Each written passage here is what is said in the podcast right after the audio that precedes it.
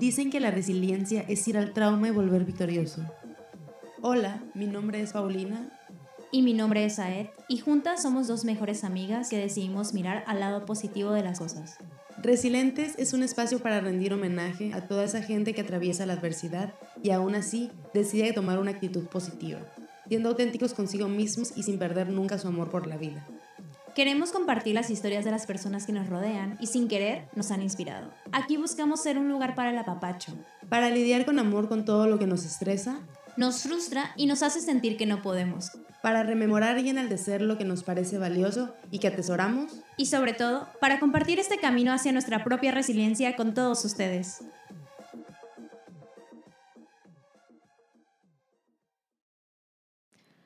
Hola resilientes, ¿cómo están bebés? Espero que se encuentren muy bien el día de hoy, que nos escuchen ya sea de mañana, tarde o noche, pero que se encuentren bien, amores. Esperemos que la estén pasando rico, la estén pasando bien y pues queremos agradecerles como siempre por acompañarnos en un episodio más.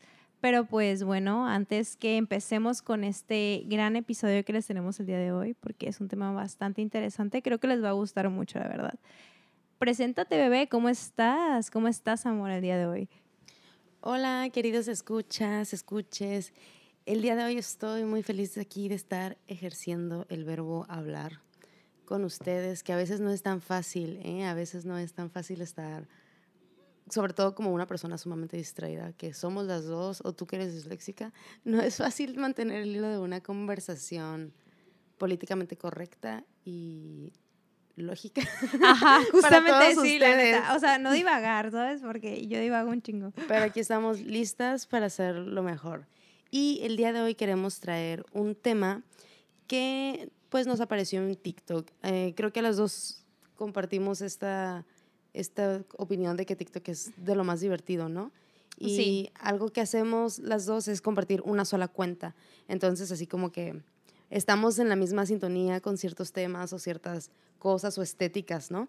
Y pues ya ahí viendo en nuestro para ti de TikTok, eh, yo me topé con una chica que hace como reseñas sobre situaciones del mundo laboral que se llama Homo Laborus y ella trata un tema que se denomina threat culture. Perdónenme si lo estoy pronunciando eh, er, er, erróneamente, pero treat, ¿no? Eh, que podríamos, no sé la verdad cómo sea la traducción oficial, o sea, traté de preguntarle a algunas personas. Normalmente se relaciona como con la comida, o sea, como have a threat, como tente un gustito, o sea, así como tener un gustito. No sé cuál sea como la traducción ya en el ámbito de la sociología. O... Yo diría así tipo como pa' eso chambeo. sí, pues, pero no sé si alguien ya en, en el mundo de las letras del, de la sociología ya, ya tradujo al español este término con las palabras correctas, pero bueno, así lo vamos a usar en inglés mejor, porque es una palabra bastante compleja eh, y, tiene que permanecer así, ¿no? Por la connotación que tiene, está un poco infantil el término threat, ¿no? Que normalmente se utiliza con los niños. Y pues bueno, es una tendencia que empieza en la economía, sobre todo de adultos jóvenes, y que realmente también tiene implicaciones psicológicas, sociales e incluso hasta nutricionales. Bebé, está fuerte el tema de hoy, eh, la verdad. Está bastante complejo. Está, es que está relax también, ¿no? o sea, alguien se le ocurrió ponerle cultura del helado, o sea, cultura del asorio. Me gusta que tenga esa suavidad en su nombre. Antes de empezar, queremos decir que la información la hemos sacado de dos artículos que mencionan en este TikTok. El primero lo podríamos traducir como el malestar económico de las generaciones millennials y Gen Z está creando la thread culture como una forma de convertir las pequeñas compras del día a día en dosis diarias de escapismo. Esta autora, Claire Berger, no sé si lo pronuncié bien, pero bueno, ella. y el segundo titulado, eh, como todos necesitamos creer, de James Gray. Y pues también se está utilizando el artículo como la thread culture puede salvar al mundo de Amy. Snyder o algo así. Bueno, lo buscan, lo tendremos todo ahí, eh, los artículos en la publicación de Instagram para que nos sigan. Buena idea, sí, se los dejamos ahí en enlace si les interesa. Este, y bueno, más o menos, ¿qué es la thread culture?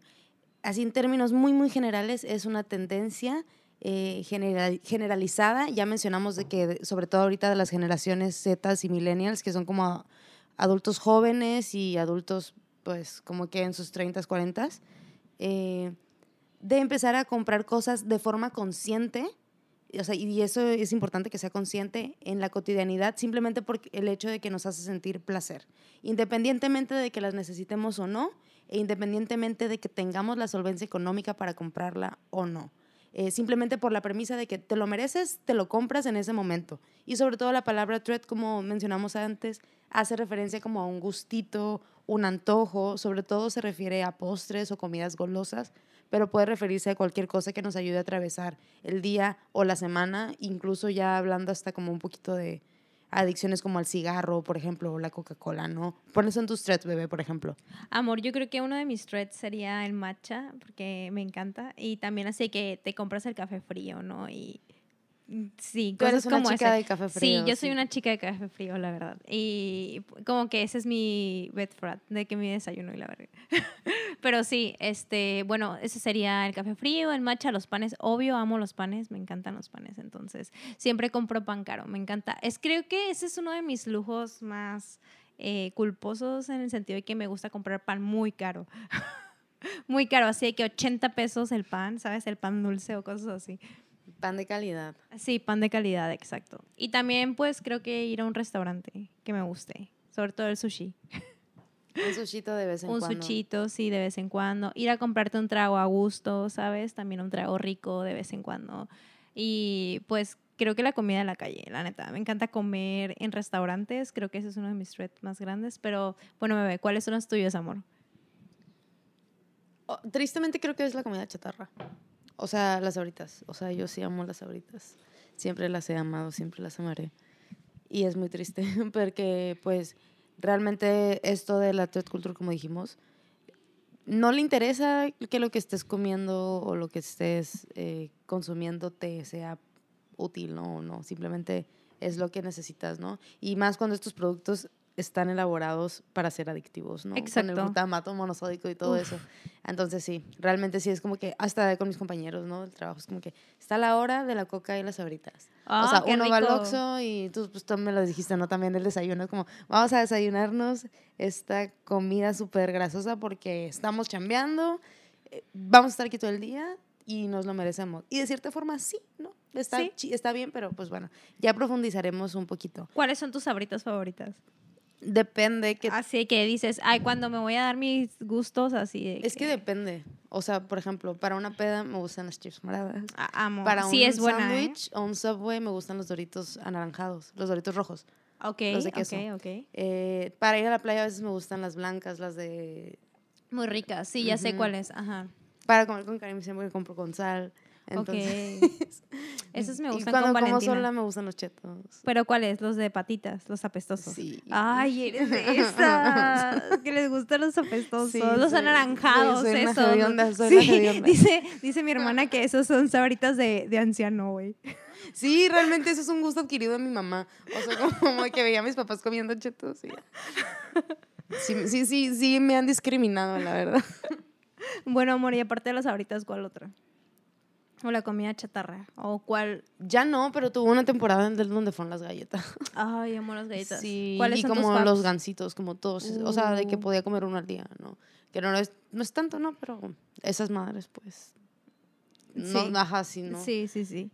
Sí, sí. Y, y creo que ya, ¿eh? realmente no, no peco tanto de eso. Realmente mis antojos, puedo estarme quejando de ellos todo el día y al final no, no cumplirlos.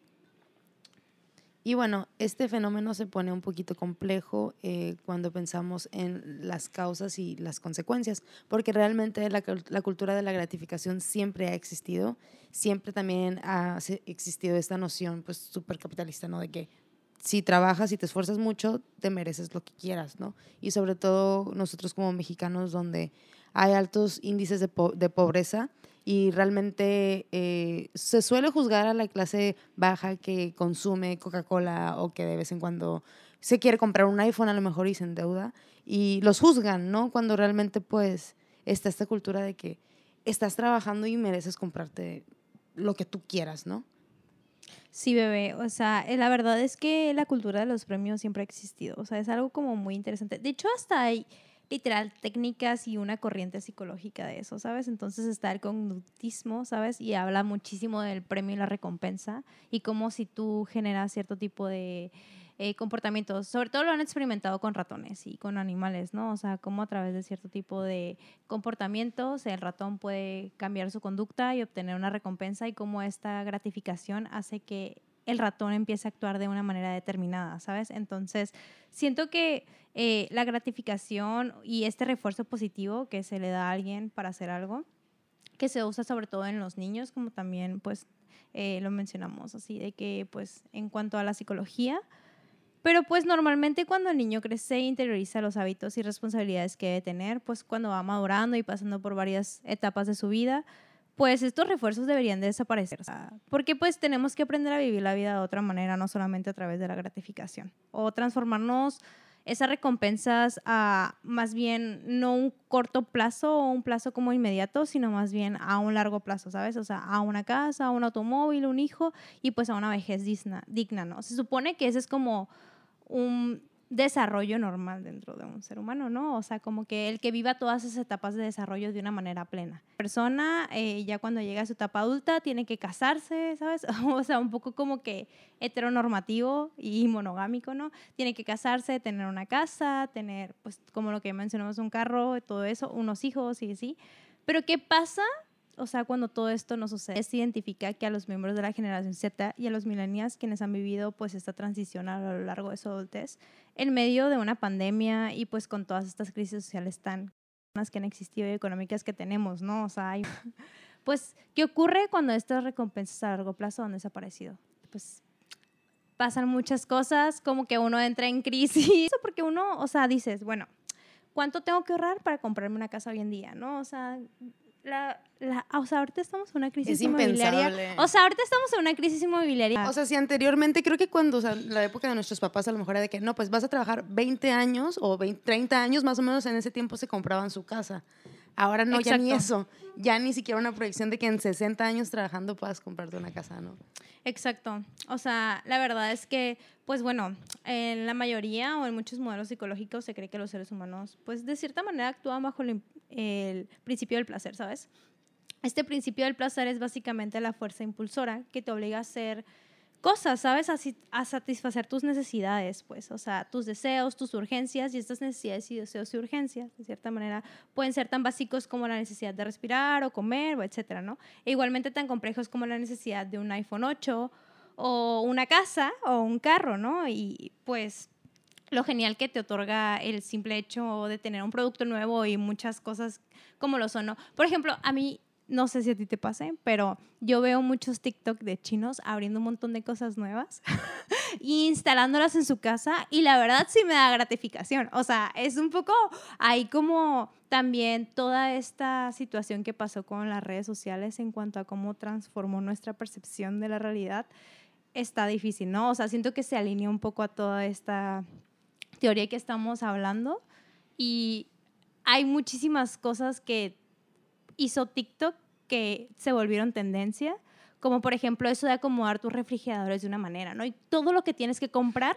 en este tipo como de organizadores de refrigerador.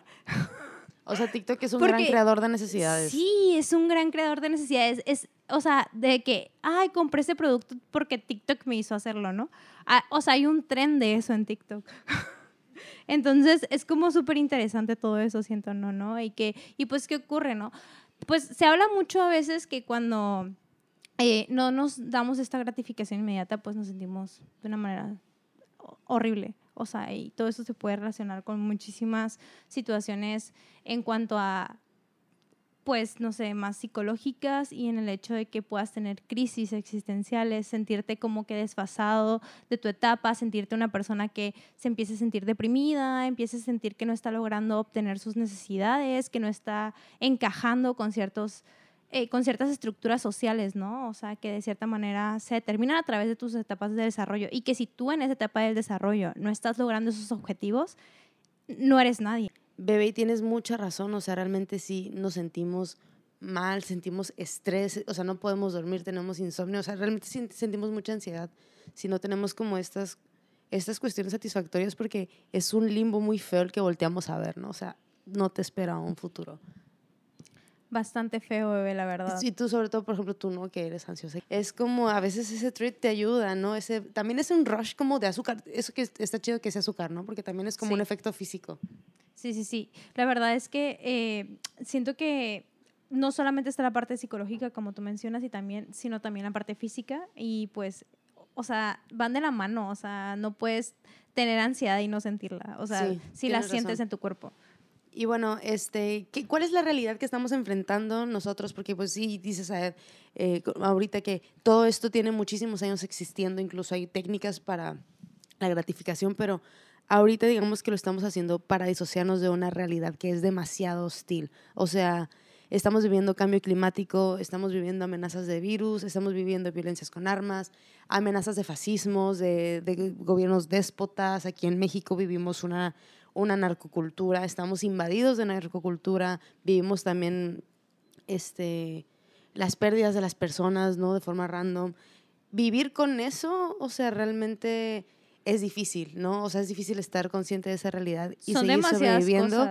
Y aparte, voltear a ver un futuro donde no hay lugar para ti, ¿no?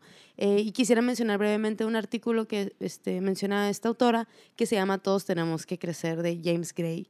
Eh, y pues bueno, el, el, autor habla así como a grandes rasgos de que en la actualidad está viendo como un poquito de una regresión a la infancia, eh, porque siente que igual, ¿no? Esta, esta noción de que es muy difícil hacerse cargo de uno mismo.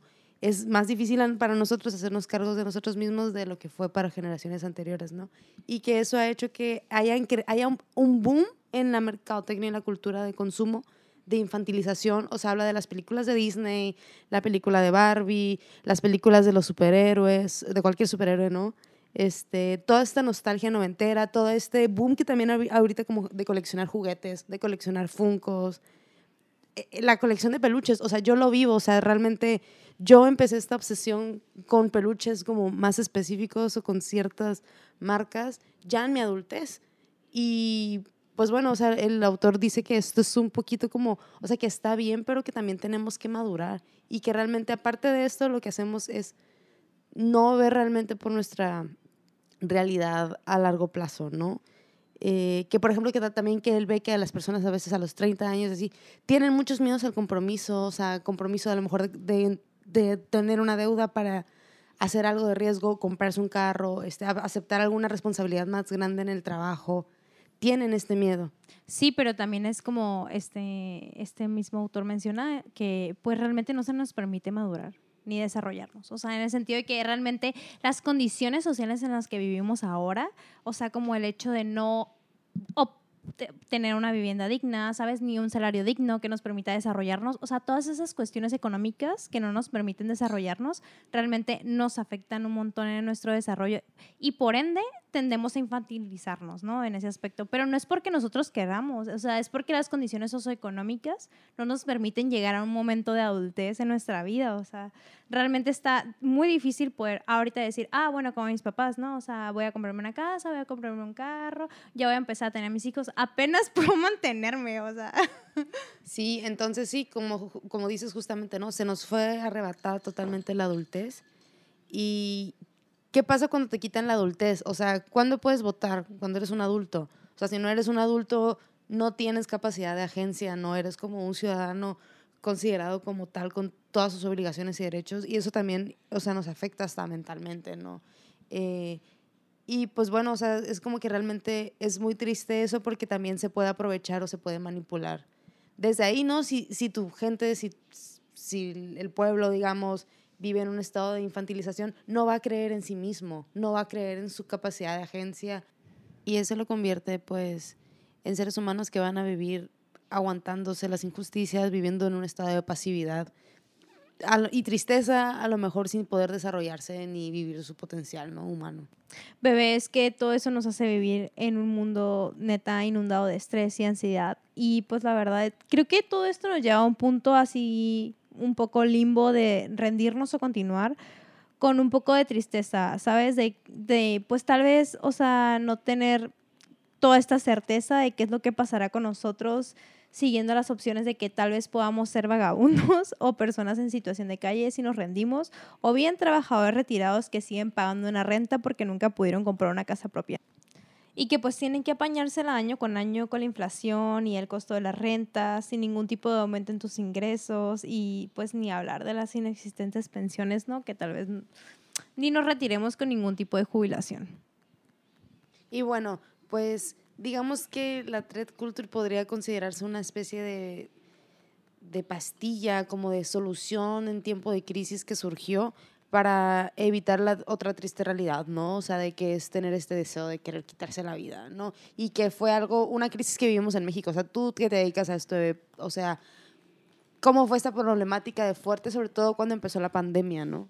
Sí, realmente fue una problemática gigante porque se volvió una situación de una crisis mundial de salud. O sea, porque llegó a índices tan altos. Por ejemplo, bueno, voy a hablar desde México, que es de lo que más sé, ¿no? Entonces, entonces en México se volvió la segunda causa de muerte en jóvenes en el 2020. O sea, llegó a un punto tan alto que fue una de las causas más importantes de muertes en jóvenes, muchísimo más que el COVID. O sea, de hecho murieron más jóvenes por suicidio en México en el 2020 que por COVID.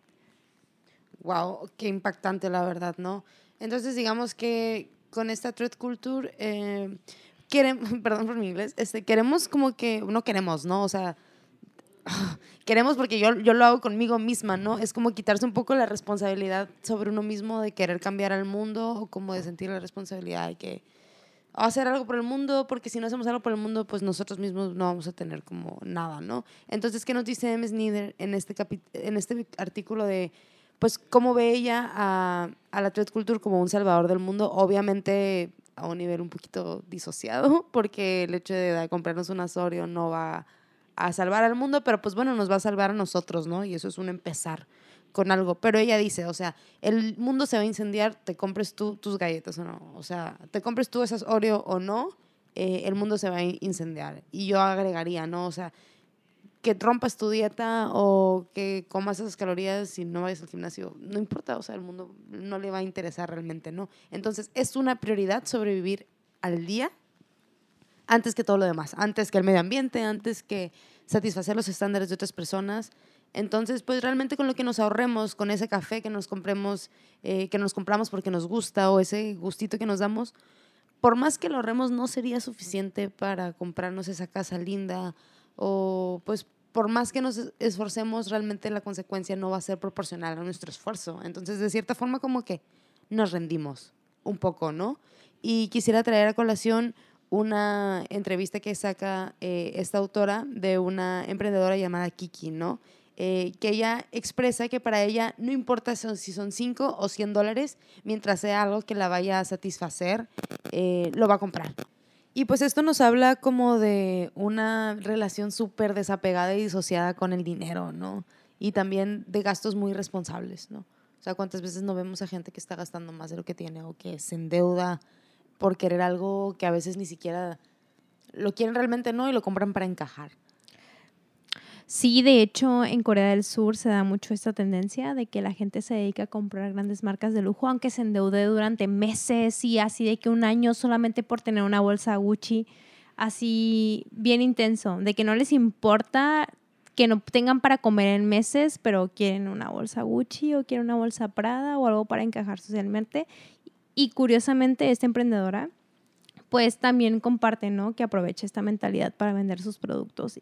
Y poco a poco ahí es donde se va metiendo en un tema un poco más complejo y turbio, ¿no? Como esta tendencia de que si lo hace una marca pequeña, pues nos asegura que marcas súper grandes lo están haciendo, ¿no? Poco a poco, o desde hace mucho tiempo. Sí, no, seguramente ya nos la han explicado. Por ejemplo, tú bebé que tienes bebecites, ¿cómo te funciona eso? O sea, ¿cómo lo ves tú cuando pues cuando aplicas esa estrategia de sacar diseños temporales solamente?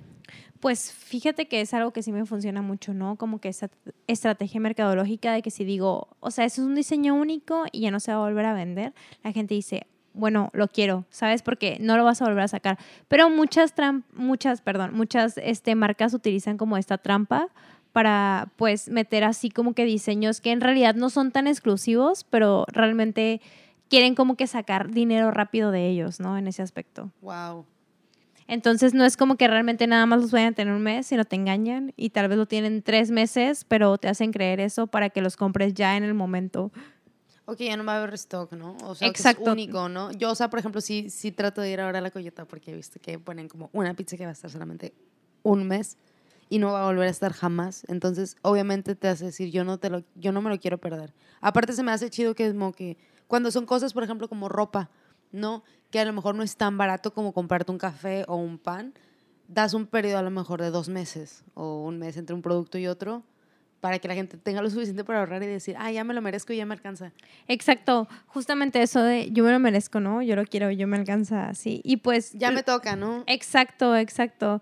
Y de cierta manera, o sea, como todo esto, pues, güey, te lleva a quererlo inmediatamente. O sea, decir, ya, ya lo quiero porque ya no lo voy a tener después. O sea, no, en un futuro no existe para mí solamente ahorita, ¿no? Sí. En la cultura de la inmediatez, en el aquí y el ahora.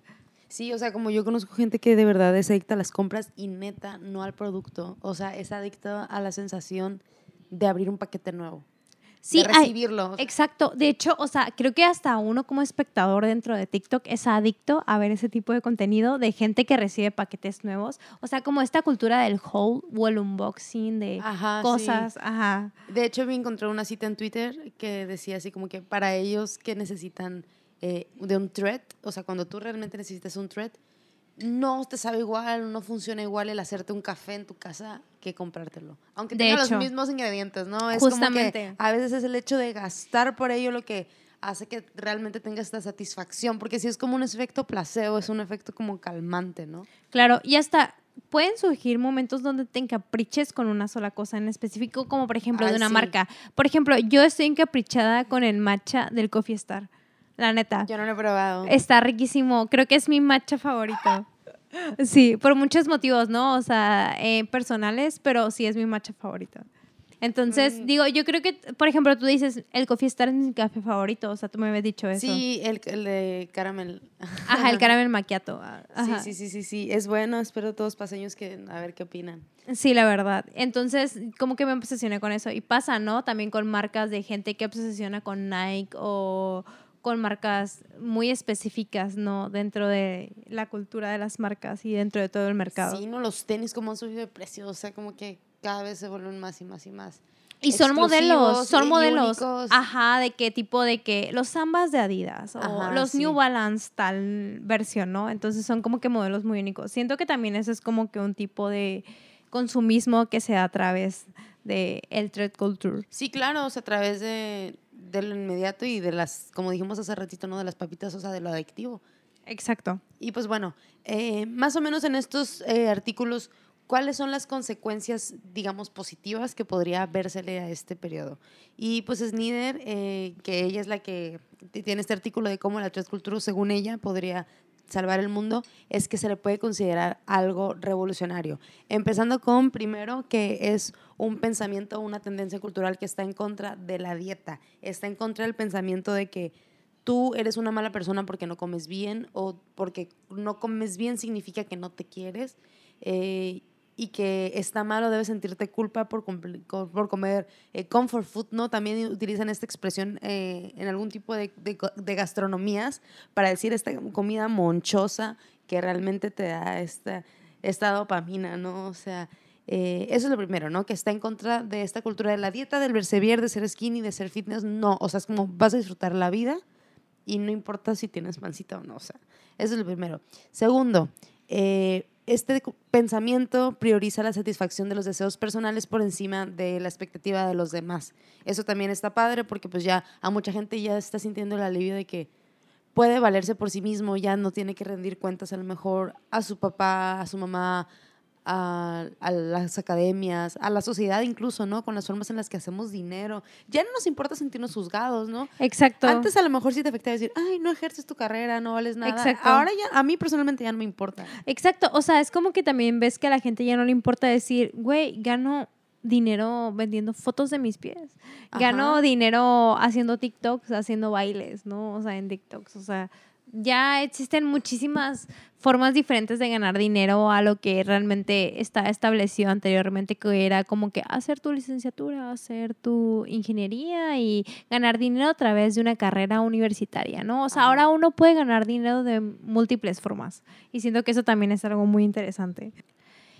Y la tercera consecuencia positiva, según la autora, la, a mi parecer es una de las más importantes, o sea, este pensamiento, según ella, conlleva a la premisa de que todos, sin importar nuestra clase social ni nuestro poder adquisitivo, tenemos el derecho a disfrutar cosas bonitas, como por ejemplo, no sé, en mi parecer, un matcha, ¿no? O un avocado toast, o ir a desayunar a un lugar rico, o sea, todos merecemos disfrutar cosas ricas, bonitas, que nos causen placer.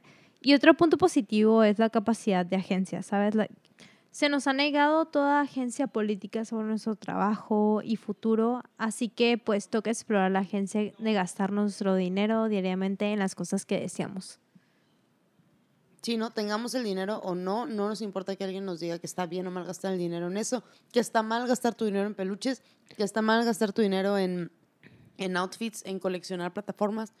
Nadie, o sea, no importa, o sea, eso ya pasó en este punto del consumo a un segundo plano, ¿no? Y quisiera, eh, pues, un poquito cerrar con esto de las consecuencias, eh, con este pensamiento de Douglas. Bonaparte, que es un consultor financiero que se está especializado en algo que él llama Henrys y que nada más lo quiero mencionar porque me parece curioso que exista como este enfoque de las finanzas, ¿no? Que es como este grupo de personas que ganan bastante, pero que no consiguen ser ricos. ¿Por qué? Porque pues al ganar bastante, también gastan más y no consiguen como ahorrar, ¿no? O conseguir esto, ¿no? Pero él dice que, o sea, una Coca-Cola o un Tread puede ser la diferencia entre un día muy monótono y un día como, ok, ¿no? Entonces que este, esta, esta compra representa la capacidad de agencia no solamente sobre el dinero que uno posee y gastárselo como quiere, sino también sobre la forma en la que vivimos la vida.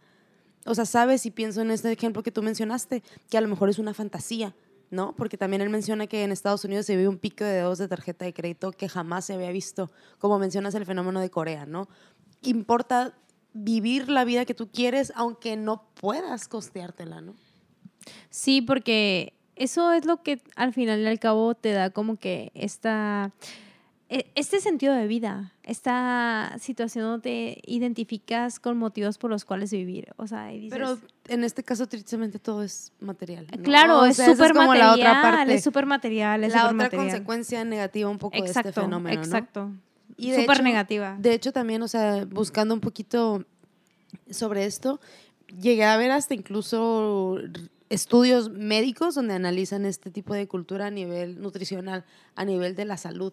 ¿No? O sea, el hecho igual, yo, yo me considero víctima, ¿no? O sea, voy a dormir más porque me lo merezco, no voy al gimnasio. O sea, voy a comer esto porque me lo merezco y me lo estoy mereciendo tres días en la semana, cuatro días en la semana. Entonces, realmente es una forma irresponsable también de, pues, de lidiar con la realidad de que somos cuerpos que sí van a envejecer, aunque nuestro cerebro nos diga que no, o la ansiedad nos, no nos permita visualizar el futuro, vamos a hacerlo.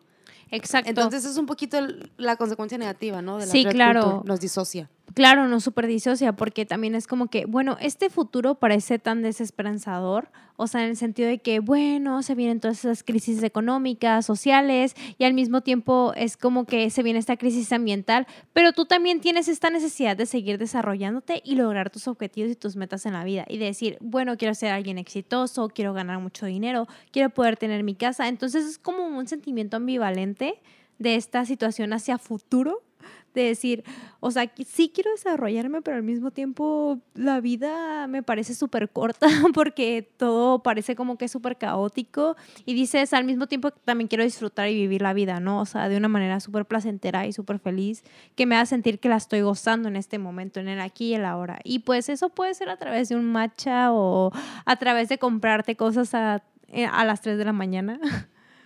Pero bueno, o sea, ¿cuál podría ser como la reflexión? Nosotros no decimos que está bien o mal. O sea, nosotros realmente también somos partícipes de este pensamiento. Lo hemos sido diariamente.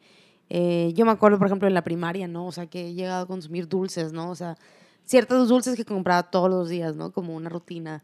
Claro. cosas así, eh, no lo moralizamos de que esté bien o mal, pero sí pensamos que tal vez estamos un poquito aislados, aisladas, aisladas de nuestra realidad y hay que un poquito pues voltear a, a verla, ¿no? Es muy padre vivir disociado, vivir en la felicidad instantánea, pero no se puede. O sea, ya somos adultos, yo por lo menos ya tengo 26 años, o sea, no puedo estar viviendo toda mi realidad en base a estos pequeños escapes y resignarme, ¿no? Es como un tipo de resignación, así lo veo yo, o más bien como un cuidado paliativo, que son estos cuidados médicos que se le dan a los pacientes para que mueran bien, mueran felices. Exacto, y es como esta situación donde uno tiene que postergar la gratificación inmediata, o sea, de decir, no, o sea, voy a ir por una gratificación a largo plazo y empezar a decir, no solamente busco este tipo de gratificación, sino también puedo encontrar gratificación en eh, objetivos o metas más a largo plazo y recompensas. O ajá, o recompensas. Ajá, simplemente recompensas a más largo plazo, no solo a largo plazo, instantáneas, ¿no? Entonces. Y no solo consumo, a lo mejor también hacer otras cosas que nos gustan y a veces no nos permitimos. Porque estamos muy ocupados consumiendo lo que nos dicen que consumamos. Muy sumergidos, ¿no? En ese aspecto, sí. Y pues bueno, bebés, esperamos que este episodio lo hayan disfrutado como nosotras. La verdad, a mí es un tema que como que me sacudió un poquito, o sea, me dijo, me dije a mí misma, tienes que despertar un poquito, ¿no? O sea, a ver, a lo mejor sí es verdad que con lo que yo ahorre al no comprarme ese café todos los días o varias veces a la semana, a lo mejor no me alcanza para una casa linda, pero a lo mejor sí me alcanza para otra clase de objetivos que ni siquiera me he permitido plantearme, ¿no? Eh, y sí reflexionar, pues, o simplemente como un ahorro, ¿sabes? Simplemente como un colchón de vida. Realmente, ¿cuántas personas tienen un seguro o un colchón en caso de que se queden sin trabajo, de que tengan un accidente? No tenemos eso, realmente. Exacto. Justamente el otro día vi que decía un meme en TikTok, algo así tipo, ay, cómo pasamos de buscar el salario mínimo acá de ocho horas a querer ser emprendedores que nos permitan una libertad financiera, ¿no? O sea, en ese aspecto de decir, o sea, ya no solo quiero el salario mínimo de ocho horas porque ya ni con eso me alcanza, ahora quiero una libertad financiera que me permita poder vivir una vida sin estrés económico y poder comprarme esa casa porque literal ahora tienes que tener un poder adquisitivo muchísimo más alto que antes para poder comprarte una casa. Sí, la verdad, pues ciertas cosillas se han vuelto un privilegio, ¿no? Exacto. Pero pues bueno, ya, no queremos entristecerlos. Justamente simplemente como que compartirles todo eso y decir que pues obviamente si se puede es ir poco a poco reflexionando sobre nuestras necesidades y cómo es... Pero también que está bien. Exacto, o sea, que si Quieren, que lo hagan. Ajá, exacto. Piensen y sean conscientes. Y que tampoco te sientas mal porque no solamente depende de ti, sino también de las circunstancias sociales en las que vives y en las cuestiones eh, en cuanto a su, tu época, ¿no? O sea, social. Hermanas mexicanas, hermanas tercermundistas, aquí estamos juntas en esto. Exacto. Y pues todos estamos en una crisis económica muy cabrona y pues no es nada más depende de ti, o sea, todos estamos viviendo esto y no eres la única persona que lo vive y te queremos apapachar en este momento. Sí, o sea, quiero, queremos como, más bien compartir esta ansiedad contigo. Exacto. Y, que tú también nos apapaches y nos escuches nuestras quejas y nuestros miedos. Y que te des cuenta que no eres la única persona que está viviendo esta situación y que no estás solo, sola, ni sole en este... Ni te sientas triste con lo que eres, tú vales mucho. Vales mucho, exacto. No dejes que esas cosas o estas carencias o estos deseos frustrados te definan. Hay más cosas por las que vivir. Exacto. Y pues hay muchísimas cosas por delante y hay que centrarnos en el aquí y el ahora y hay que estar agradecidos con lo que tenemos y lo que nos rodea en este momento. Y bueno, pues bebés, ya nos vamos, los dejamos con estas reflexiones seguramente mañana vamos a comprarnos un gustito. No importa, está bien. Esperamos que ustedes también lo puedan hacer pronto. Exacto, cómprate tu pan, cómprate tu matcha, cómprate tu café frío, tu café caliente, como lo que sea que te haga feliz tu nieve. No importa, date ese gusto en este momento. Se vale. Te queremos mucho, bebé. Nos vemos en la próxima. Te amamos. Bye.